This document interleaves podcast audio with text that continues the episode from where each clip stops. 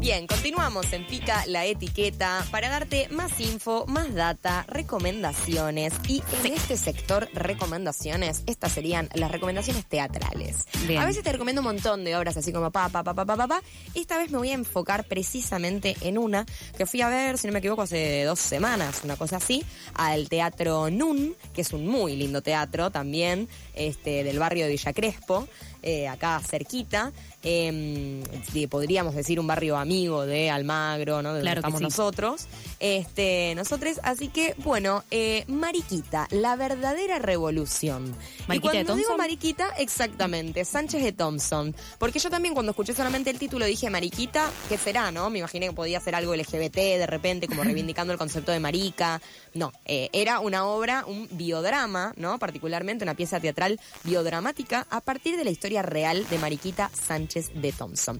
Con texto de Nora Inés Schiavoni y eh, protagonizada por Bernardita Orengo, que genia total, ella interpreta a Mariquita, y Susana Gianone, que la tenemos aquí Esa. a mi izquierda. Buenas noches. Buenas noches, ¿qué tal? ¿Cómo les va? Muy bien, Ay, qué por linda voz. suerte. Ah, bueno, muchas gracias. Muy linda voz. Tenemos que comentar que nuestra entrevistada Sí. tiene un pasado radiofónico. Eh, así que si quisiera hacer No, una- tiene un pasado presente artístico y los artistas nos tenemos que dedicar a todo y saber hacer de todo. Entonces, bueno. Ser bonites eh, por fuera y por dentro. Of course. Si somos bonites por dentro, somos bonites por fuera. Exactamente. Bueno, eh, Susana, nos encanta tenerte aquí. Este, y bueno, en principio, porque tenemos que poner en contexto y demás, y quiero hacerte un montón de preguntas que se vinculan con esto, no quería dejar de brindarte mis condolencias por el reciente fallecimiento de Nora Inés Schiavoni. Acabamos de nombrarla, ella es la dramaturga de esta obra, que tiene un texto particularmente poderoso y por eso no podemos dejar de mencionarlo. Em, leíamos fuera del aire sus palabras contando que esta obra nace de una serie de cuentos de su autoría sobre mujeres de la historia argentina y del deseo de mostrar la valentía de Mariquita, una mujer que pasó a la historia como una mera acompañante de los hechos revolucionarios. Eh, y entonces te quiero preguntar, ¿cuál fue tu primera impresión al recibir el texto y qué sensaciones te dejó? Eh, es una pregunta con respuesta larga, Sí, así que adelante, tranquila, me tomaré tiempo. mi tiempo Sí, para sí, contestarla porque Nora, Nora se lo merece. Eh, a ver, Nora escribe este texto de Mariquita como, como un monólogo, como un gran monólogo en donde Mariquita, este, bueno, contaba su verdadera historia, o bueno, no su verdadera historia completa, sino un evento de la vida de ella. Claro. Eh, la convoca Marcela Grasso, que es la, la- la directora de, de la obra, y nosotras nos conocemos de hace muchos años porque venimos trabajando, no juntas, pero sí en los mismos círculos. Yo con Marcela Grasso, que es la directora, soy muy amiga, aparte damos clases de teatro en NUN también. Hermoso. Eh, y con Nora, bueno, esto, te- tenemos grupos de amigos en común, ten- este, y qué difícil hablar en pasado y en presente, Nori. sí. Eh, bueno, grupos en común y qué sé yo, y, y cuando, cuando Nora le, le ofrece la obra a Marcela, Marcela tiene la idea de que quizás Mariquita podría interactuar un poco más con, con el resto de los, eh, digamos, de los personajes que eran simple- simples apariciones. Y piensa en mí para el resto de los personajes. Cuando yo leo la obra, eh, me, me parecía que, que, que, que la obra necesitaba para, para, para que, bueno, para que yo, este, para que para mí fuera un desafío, no, porque si Claro. no va a sonar como el le pedí que me escribiera, No, no, no. Sí, sí. porque los días me dijeron, ah, bueno, vos pedís, no, no, que teníamos confianza.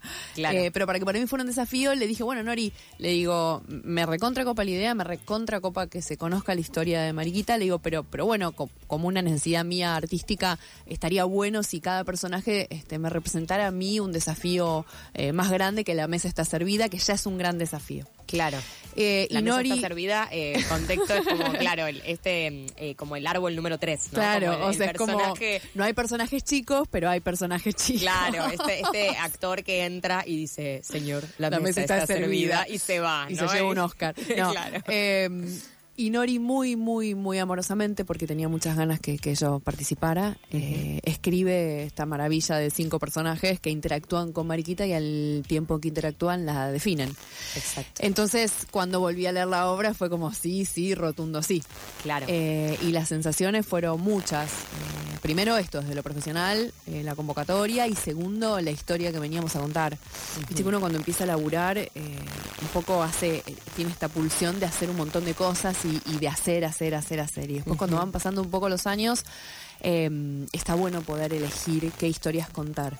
Eh, porque hacer teatro independiente representa tanto, eh, tan- eh, tanto esfuerzo, tanto laburo, tanto amor, tanta ternura, tanto afecto, que uno empieza a elegir, si tiene suerte, los trabajos sobre las historias que quiere contar, en el mejor de los casos. Y Mariquita era algo como cope, eh, era como, Claro. que estaba buenísimo. ¿Vos ya conocías la historia de Mariquita? No, Eh, en lo más mínimo. Sí, digamos, eh, pasé por el, libro de Piña, de que tenía que ser, porque aparte había hecho el reemplazo de un espectáculo de ese libro. Ah. Eh, entonces conozco un montón de las historias de, de nuestras mujeres, Claro, de, la historia. mujeres, eh, mujeres que no fueron tapa, ¿no? Un poco Claro, tal cual. Y aparte, que- súper borradas y con, y con, y con una, un silenciamiento muy, muy poco ingenuo, digamos. Claro. Nada ingenuo. Pero con Mariquita no me había detenido, sinceramente. Este Y cuando, bueno, nada, conozco este pedacito de historia, me pareció lindo, porque nosotros la conocemos con esto del himno, la tertulia, como una mujer, esto que vos decías, que acompañaba al hombre, que era el único papel que la mujer podía hacer Claro. en ese momento de la historia. De hecho, te cuento que yo, viendo la obra, me enteré que Mariquita era tan chica. O Claro. sea, que en realidad, digo, si uno se pone a reflexionar, es una obviedad porque sabemos que todas las mujeres, o la gran mayoría de las mujeres dentro del poder en esa época, eran casadas mm, siendo menores de edad. Sí, o aparte muy, la muy gente chicas. también Y además con viejos. ¿no? Sí, Es un- algo un que espanto. aparece en la obra, ¿no? Como Claro. el rechazo de Mariquita A un hombre que la triplica en edad. Claro. un No, y que aparte la gente, no, y que aparte también la gente moría eh, mucho más joven, digamos, hay Claro. un montón de condiciones además de la barbaridad de que te viera 14 años. Claro. Entonces, eh, sí, sí. Pero fue muy Pero el otro día, porque- perdóname, sí. el otro día sacábamos la cuenta con Bernardita, entonces Bernie me decía, pará, pero si ella tiene 14 y el tipo la triplica en edad, en verdad tiene 40, me dice, no es tan grande. Claro. claro, pero para el 1800,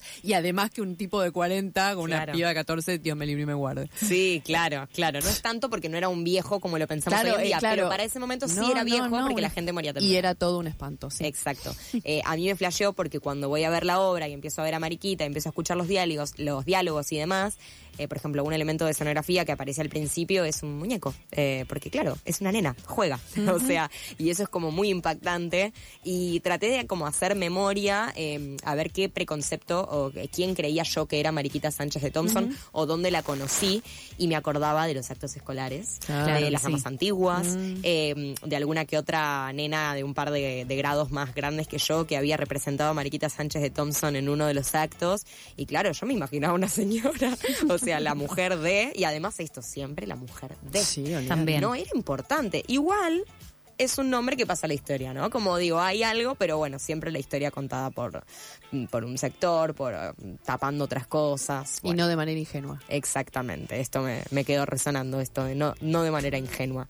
Bueno, este mm, algo muy atractivo de esta apuesta es esto que vos contabas, más allá de la impecable actuación de tu compañera Bernardita, Ah, que es les llegue. fuego. ese- Aparte de Bernie fue, lo tengo que decir, porque eh, Bernie fue elegida eh, en- dentro de un, hicimos un casting Ajá. y mandaron, no sé, un montón de, de- de- de material, como 200 chicas. Sí, Y en eso hicimos un desglose de, no sé, ponele 80. claro. Y Bernie fue elegida dentro de todas esas chicas porque me acuerdo cuando Marce la vio, se, se, se flasheó. O sea, la- Claro. se- se- nada, era ella. ¿Y es chica o no? ¿Cuántos años tiene? Sí, es muy chica, debe tener 20, 21 años. Claro, O no, 22. No, me chica acuerdo, mucho. no quiero decir esa, no quiero mentir, pero creo que tiene no más de Sí. 22. Es Claro, chica. claro, es chica. Bien, y en Este, escena aparenta de 14. Sí, en realidad es una mujer joven, o sea, Claro. porque no es que está, digamos, no es la nena de 14 que hoy vemos con calzas de Hello Kitty, sino que, digo, ya el vestuario y el pertenecer a una familia adinerada y demás hace que tenga que estar como con una, no sé, como una joven. Es como, Sí, la categoría sí. es joven. Mm, claro. Pero no deja de tener 14 años. Claro, exacto. sí. Este, Tiene un rostro muy, muy, muy, muy hermoso, digamos. Claro, ella es preciosa muy, y muy- tiene cara de, de- de joven, claro, Claro. de adolescente. o sea, no de Bien. adolescente, pero digo, se nota que es una, Es una perfecta piba. para Mariquita.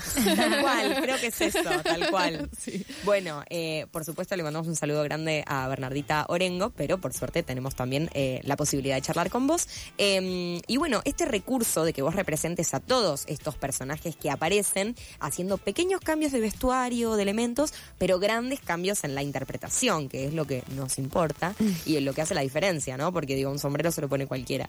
Este, mm, yo me preguntaba antes de escucharte si esto estaba pautado desde la idea seminal de la obra, si fue una decisión pura de Marcela Grasso, eh, pero bueno, vos ahí nos estuviste. Fue como, fue como, fue una cosa, un esfuerzo mancomunado, digamos. Fue una Claro. idea de la directora, un pedido de la actriz, eh, una, un, un cumplimiento de la, del- de la autora y después, bueno, la, mirada eh, amorosa y artística y la visión de la directora y todo lo que nosotras lógicamente aportamos con ello.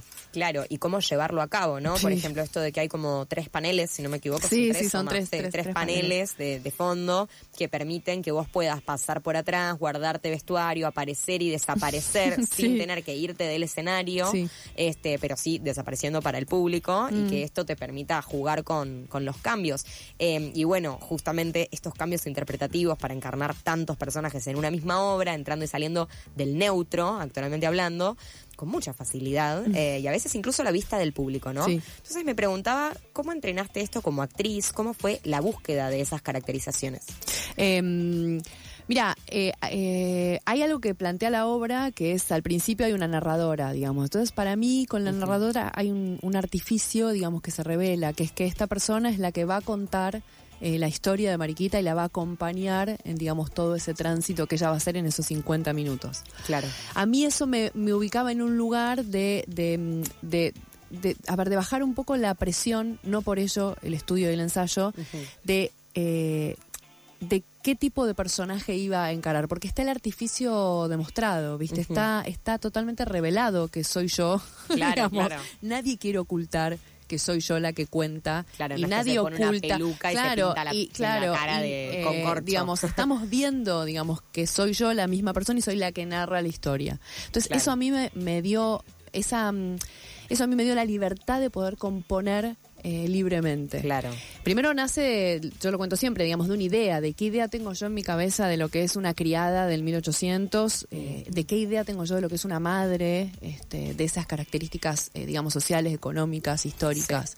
Y qué idea tengo yo de lo que puede llegar a ser una amiga, y qué idea tengo, y, digamos, Claro. también con mi propiedad, ¿no? Con mi propio instrumento que es mi cuerpo para mostrar todo eso. Me interesa, perdón, hacer Sí. un repaso rápido de eh, los personajes que, que, que encarnás, Y está la- como para que se vayan orientando. Hay una narradora, está la madre de Mariquita, la criada de Mariquita, la amiga de Mariquita, el emisario del virrey. La amiga que es la prima, ¿o no? ¿O, ente- o no, No, la no, no, no, es Ah, la- cualquiera, son yo- amigos, son amigos.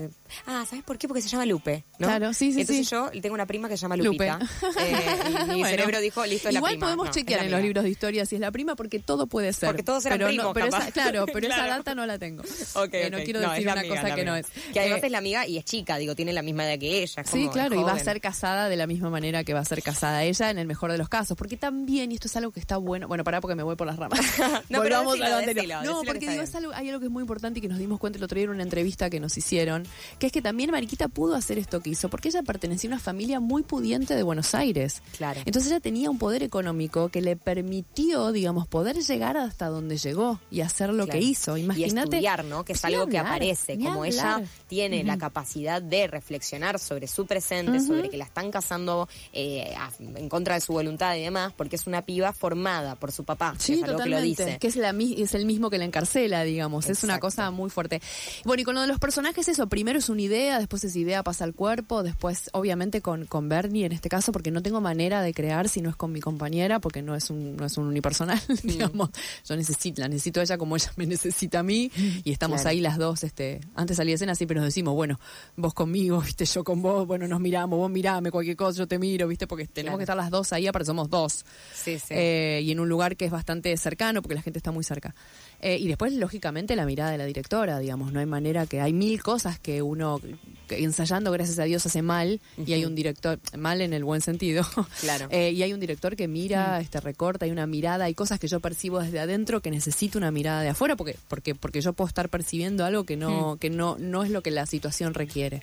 Claro. Entonces, un poco un combo de eso, y, y- y la tercera o cuarta pata, ya no sé bien por qué pata iba, eh, es el ensayo. Es una obra con mucho, mucho, mucho Claro. ensayo, pues yo tengo muchas, muchas, muchas cosas para hacer. Entonces, no hay manera, viste, de que no. Siempre uno tiene pánico. Yo siempre tengo miedo de estar cambiando a mí que se caiga un panel y que la Claro. gente, viste, se me quede mirando y yo cambiándome atrás. Hay mil cosas. Está Yo- bueno esto que, que decís de las cosas para hacer, porque uno a veces, como espectador, no se da cuenta, o digo, son to- todo eso que vos decías, acá no hay una intención de ocultamiento.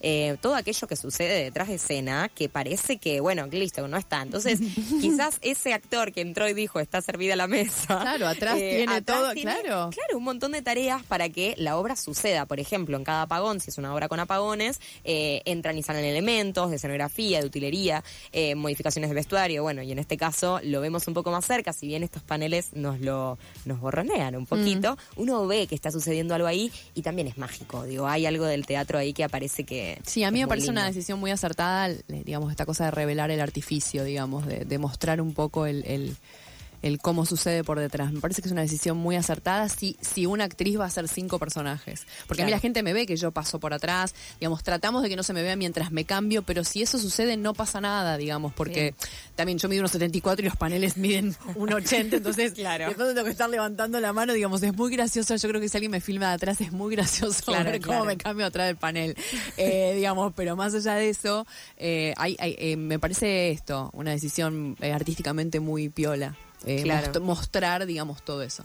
Bien, me, me encanta, me parece genial. Te iba a hacer una pregunta ahí que me surgió y me la olvidé, ya me Ay, voy a no, acordar. no, no. Este, bueno, eh, llama la atención también leyendo la ficha técnica el poquísimo porcentaje de hombres que Uno. conforma, exacto, y además que están en la parte técnica, ¿no? Tipo, bueno, el que hace la música, el que hace las luces. Eh, pero dirección, asistencia, intérpretes, dramaturga, vestuario y hasta la revisión histórica, y quiero hacer hincapié en esto, Sí. eh, en la revisión histórica en relación a la, a la vida de Mariquita, eh, están a cargo de mujeres. Sí. Y me interesa saber si esto fue una decisión, si quisieron trabajar con un equipo de mujeres a partir de la denuncia que plasma Nora sobre la domesticación del género que continúa vigente al día de hoy. Mira, me parece que mm, es una decisión, pero no es una decisión tomada hoy. Me parece que es una decisión de vida eh, tomada desde hace muchos años. Entonces me parece que se sucedió de esa manera porque no porque porque dijimos bueno hagamos seamos equipo ge- de mujeres, sino porque realmente eh, eh, trabajar con mujeres es una decisión que tomamos hace mucho, mucho tiempo y eso no significa que no trabajemos con hombres, significa que, bueno, éramos estas mujeres trabajando en todo esto. Eh, Valerio es el que hace la música y es el marido de Nora y... y quien hace la escenografía, que ahora no me acuerdo el nombre, pero sí el apellido, porque tiene un apellido que se llama Yoshimoto, Buen apellido. hermoso. Y aparte es una locura porque lo vi hoy para otra obra, te mando un beso. Yoshimoto, te mando un Yoshimoto, beso. te mando un beso, te vi hoy, pero te quiero igual. Eh, y bueno, y el Uru que hace la luz en, las luces en NUM, pero el resto es verdad, es Claro. un equipo femenino. Me parece que es una decisión, es una política de vida. Claro, está buenísimo esto porque, porque sí, ¿no? Como empezar a ocupar esos espacios y a poder llevar adelante un proyecto entero con un equipo femenino, porque si no, parece que solo pudiéramos ocupar de repente el espacio de, bueno, sí, la que interpreta Mariquita, pero eh, después, bueno, en la dirección muchas veces hay espectáculos que intentan levantar bandera o levantan bandera sobre los derechos femeninos, sobre el, el Están lugar de la mujer por hoy. hombres. Dirigidos por hombres, Sí, o hay pocas por directoras hombres. mujeres. Sí, digamos, hay grandes avances, eh, falta un montón. Lo que pasa es que veníamos muy atrás. Claro. Entonces, veníamos demasiado atrás. Entonces de pronto hay una mujer que dirige o, o no sé, yo pienso en el cine, ¿viste? Y hay un hombre y una mujer y qué sé yo, y vos decís, bueno, hay, hay una, hay una. Bueno, ya seremos muchas más porque los seres humanos somos todos idóneos. Este, así que Ahí no chequeé el nombre. Agustín Justo. Agustín, te quiero. Agus. Perfecto, perfecto. Bueno, eh, es así, tal cual, esto que decís. Eh, y un poco quizás se relaciona, quizás no. Hay una pregunta que nosotros le hacemos a todos nuestros entrevistados eh, que tiene que ver con las etiquetas. ¿Por qué? Porque nos llamamos pica la etiqueta, justamente en relación a estas etiquetas como algo que nos pica y nos gustaría arrancarnos, ¿no? Esas cosas que nos pone la sociedad muchas veces, que nosotros a veces contribuimos con esa puesta de etiqueta y que después decimos, che, esto me está picando, quiero arrancármelo. Eh, ¿Qué etiquetas le pican a Mariquita Sánchez de Thompson, a la obra Mariquita, la verdad de la revolución, a vos como actriz? Puedes tomarla como quieras, es una pregunta así más Tengo libre. respuesta para todas. Para todas, a ver, puede ser, puedes ir una por una. Eh, para Mariquita la etiqueta que le pica es la, la etiqueta de- del ocultamiento y el borramiento histórico. Es muy importante lo que hizo Mariquita. No a nivel, porque si bien es una historia de amor, la historia que contamos, eh, lo que ella hizo, que no lo pudo hacer por, si no hubiera tenido a Martín al lado, porque no había manera que una mujer eh, pudiera tener acceso a la justicia. Claro. Pero esto que ella hizo, digamos, repercute en la historia argentina, porque ella genera uno de los primeros juicios de disenso en Buenos Aires, que en esa época del 1801 era una aldea. Digamos, era, era la, la Buenos Aires colonial, ni siquiera era de etapa de revolución. Claro. Entonces, la etiqueta que le pica mucho a Mariquita para mí es el ocultamiento histórico a lo largo de los años. Claro, esto del acompañante de. Es una locura, es una locura que sepamos de ella, digamos, como era la mujer que armaba tertulias y se cantaba el himno, cuando realmente para casarse con Thompson, que justamente es por el apellido del hombre que la conocemos, digamos, Claro. no cuentan la verdadera historia de lo que sucedió. Claro. Eh, entonces, o sea, Thompson es el señor con el que la mandan a. no, Ah, Thompson, Mariquita Sánchez de Thompson, Claro, ella porque es ella Thompson, logra Thompson casarse. es su amor. Exacto. Eh, Martín Thompson, ¿no? Claro, Eh, Mar- Martín Thompson es su amor y Del Arco es el hombre este que la triplicaba en edad con Sí. el que la, que la querían casar y ella estaba muy enamorada de Martín. Entonces arman toda una movida, imagínate una nena de 14 años y él que no era mucho más grande y aparte él era de la Marina y la Marina estaba considerado como algo medio que no era eh, un, un hombre eh, bien, digámoslo así, Claro. para los estándares de la época. Y lo que ellos logran es recurrir a la justicia y armar un juicio de disenso, digamos, no estar de acuerdo con el hombre que le habían impuesto a ella y ella se fuma cuatro años en la Casa de Ejercicios Espirituales antes de poder casarse con Martín Thompson, que es quien le da el apellido por el cual nosotros la conocemos al día de hoy. Claro. Es insólito Casa de la ejercicios historia... espirituales, Eh, el convento, ¿no? claro, O sea, la mandan al claro. convento y la piba está ahí cuatro Claro, se años. fuma cuatro años, ¿viste? Entonces vos decís... Mientras Martín desde afuera la ayuda Está a conseguir claro, claro, y la madre, cuando ella sale de la casa de ejercicios espirituales, el, digamos, el padre había muerto y la madre insiste en que se siga casando con Del Arco. Es muy fuerte Claro. lo que ella logra. ¿Sabes qué? Me acordé lo que te iba a decir hace un rato y me estaba olvidando contame. porque se relaciona con esto, eh, que noto cierta intertextualidad, pero ahora que lo pienso, digo, es la historia, sí, no es que no Mm. es que haya habido quizás una intención con Romeo y Julieta. Romeo y Julieta, la historia de dos amantes muy jóvenes, pero muy jóvenes, eh, que también tienen que luchar contra lo que los padres quieren y demás. Bueno, nada, conocemos la historia de Romeo y Julieta y me acordaba, yo antes te lo iba a mencionar por la relación con la criada. Claro. Eh, que hay algo de una complicidad extrema con la criada, porque la criada al fin y al cabo tiene un amor maternal mucho más grande que tu madre en esa situación. Aparte, ¿no? eh, Mariquita en la obra nuestra lo nombra. Ella dice, temo que se deje llevar, dice, este, y habla de Romeo y Y la Julieta. escena con la criada es muy parecida a la escena de la criada Sí, de Romeo y Julieta, linda, eh, sí. y eso me pareció muy lindo. Es muy linda. Este, y sí, bueno, no, lo mismo, ¿no? Como un amante que está ahí eh, ayudándote a este, lograr lo que, lo que querés, ¿no? A, a lograr juntos eso que quieren.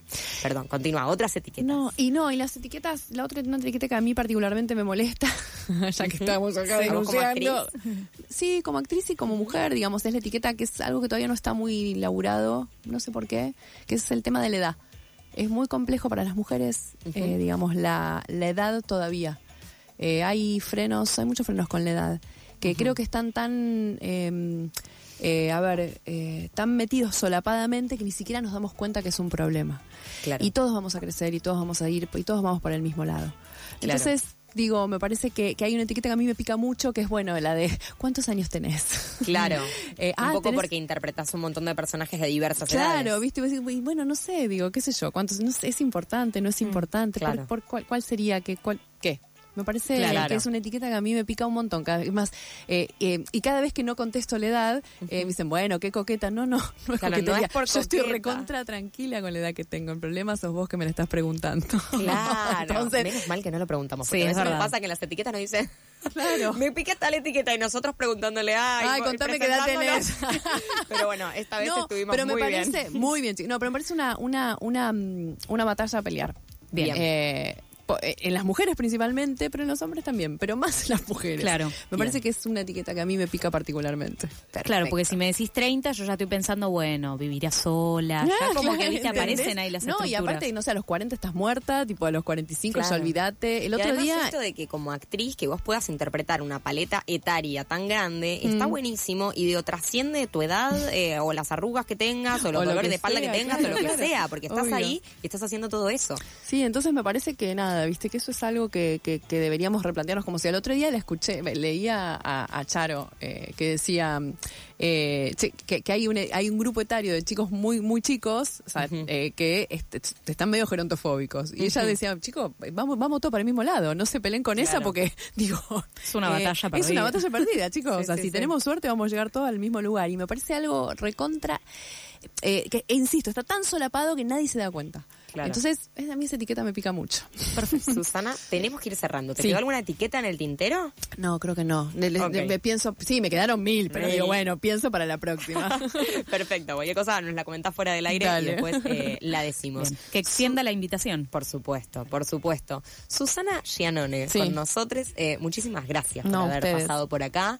Eh, Mariquita, la verdadera revolución, ¿cuándo, dónde, cómo, por qué? Bien. Ah, porque ya eh, sabemos, pero ¿cuándo, cómo y dónde?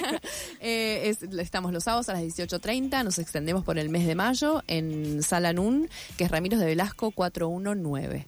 Así que los esperamos. Perfecto. Muchísimas gracias, Susana. Y nosotros que estábamos acá escuchando muy atentamente, mientras sacamos las entradas por alternativa teatral, vamos escuchando un temita. Virus, suena virus, ya está sonando Encuentro en el río musical.